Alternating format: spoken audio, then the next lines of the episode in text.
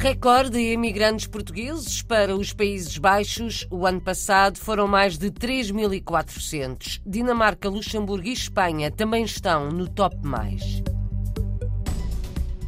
O grande desafio da visita do secretário de Estado das Comunidades aos Estados Unidos tentar que os portugueses mantenham a ligação à terra natal.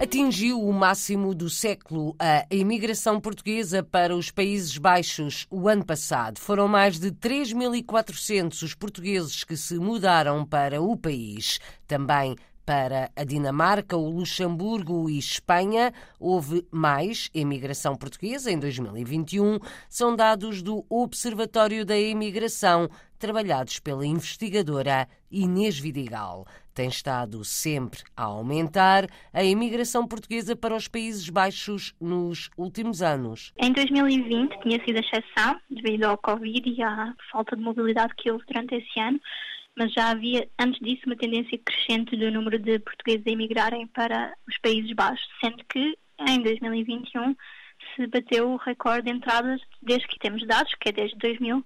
E há alguma explicação para esse facto? Não temos dados qualitativos que nos permitam fazer muitas aferições.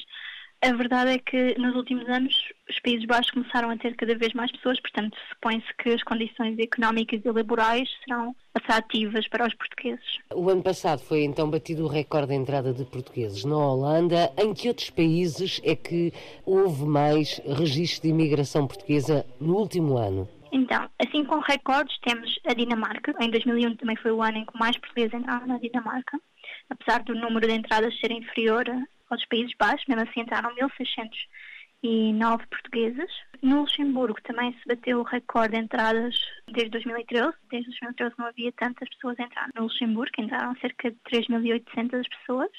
E depois, não um recorde, mas um crescimento significativo também foi registado o ano passado em Espanha, em que entraram cerca de 8.200 pessoas Havia também uma tendência crescente de portugueses a emigrarem para o Reino Unido. Já há números em relação ao último ano? Não há números, os números estão suspensos devido aos problemas administrativos causados pelo Covid. Vamos ter que esperar mais uns meses.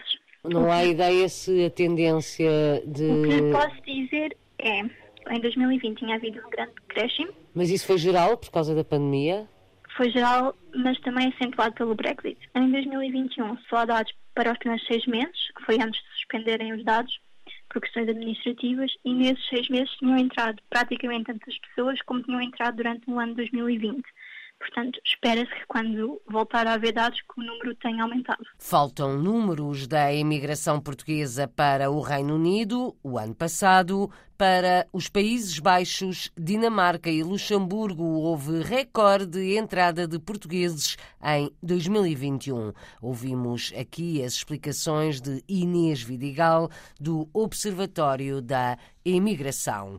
Outro recorde, mas de temperatura que tem estado em alta em vários países europeus. O Reino Unido bateu hoje o recorde de temperatura alta. O país ultrapassou os 40 graus pela primeira vez desde que há registro, tem havido mais pessoas a procurar as urgências hospitalares, à espera para o serviço de transportes. Descrição feita na rádio por uma portuguesa que trabalha num hospital de Londres, explica a jornalista Sandra Henriques que o calor inédito no país, está a ter consequências. Dina Mendes, chefe de serviço da saúde escolar em Londres, conta que há muitas pessoas a acorrer aos hospitais, são sobretudo idosos. As chamadas para as ambulâncias uh, estão em linhas de espera devido à quantidade de pessoas a chamarem ambulâncias para serem levadas para os hospitais e aqueles que são ambulatórios vêm por si próprios, porque, particularmente os com mais idade, provavelmente estão já desidratados e precisam de ser reidratados no, nos hospitais. Dina Mendes diz ainda que há medidas concretas que foram tomadas para prevenir situações mais graves. Nós temos um alerta vermelho uh, já há dois dias uh, nos hospitais e nas clínicas à volta da cidade.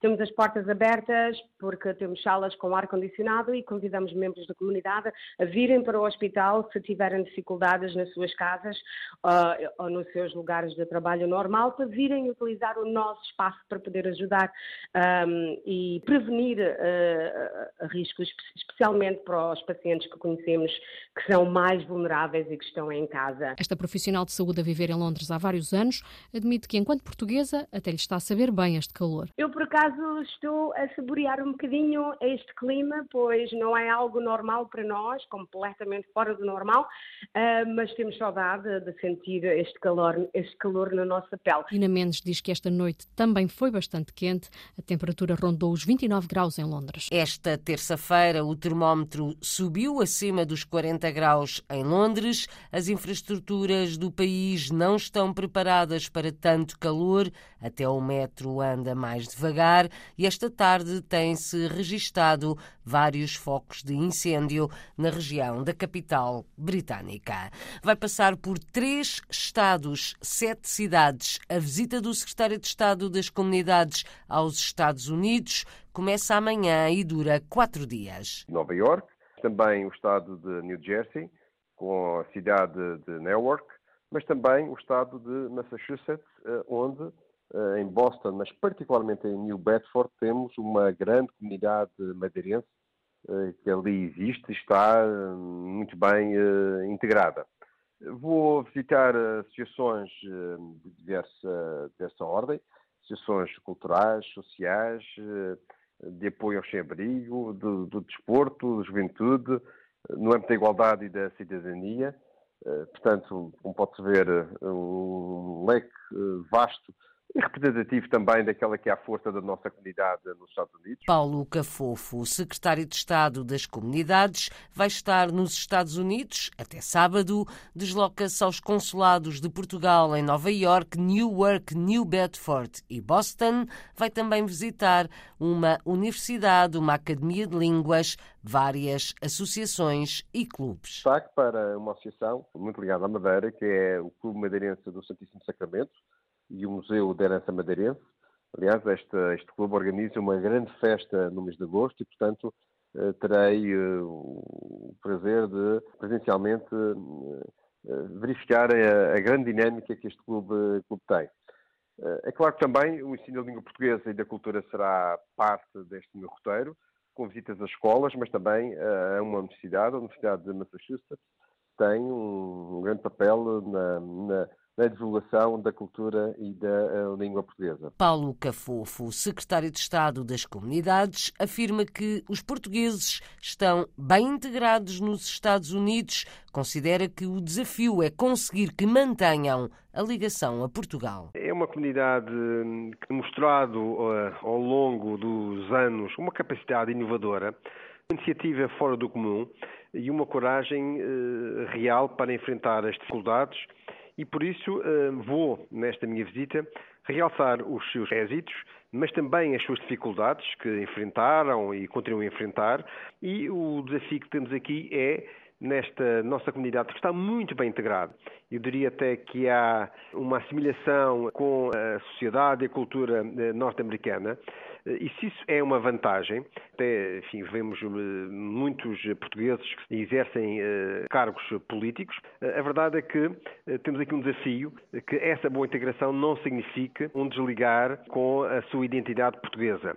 E, portanto, é a valorização da, relação dessa comunidade com Portugal que eu pretendo realizar e a valorização faz através destes contactos, contactos com representantes da nossa comunidade, desde conselheiros das comunidades portuguesas, passando por académicos, cientistas, investigadores, empresários e dirigentes associativos. O desafio que o secretário de Estado das Comunidades leva para a sua visita de quatro dias aos Estados Unidos. Voltamos à Europa. No Luxemburgo também faz mais calor do que é habitual e a norte amanhã. Marisa vai cantar Amália. O concerto está marcado para as oito e meia na Abadia de Esternac.